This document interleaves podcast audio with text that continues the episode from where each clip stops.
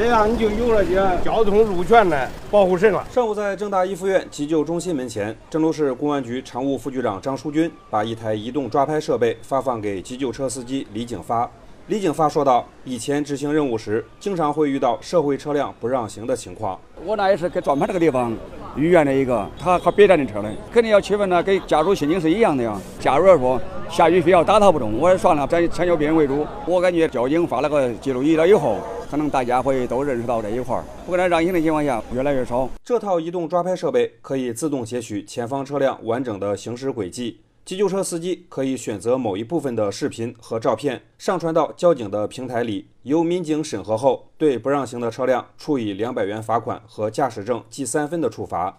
郑州市交警支队支队长窦立勇：我们要为救死扶伤开辟绿色通道，保障优先通行。谢谢。通过这个记录仪，对一些在救援过程中不给我们救援车辆让行。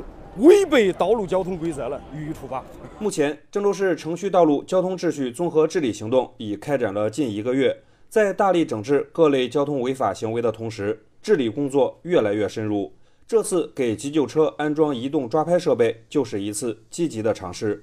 郑州市公安局常务副局长张书军表示：“社会车辆一是要遵章守法，第二个呢，要为了公共的安全遵守法律意识。我们下面还要上一些设施。”医学院周边呢，我们把抓拍的装置、感知的一些系统和路权再进行一些规划，使我们的交通秩序尽快的得到改善。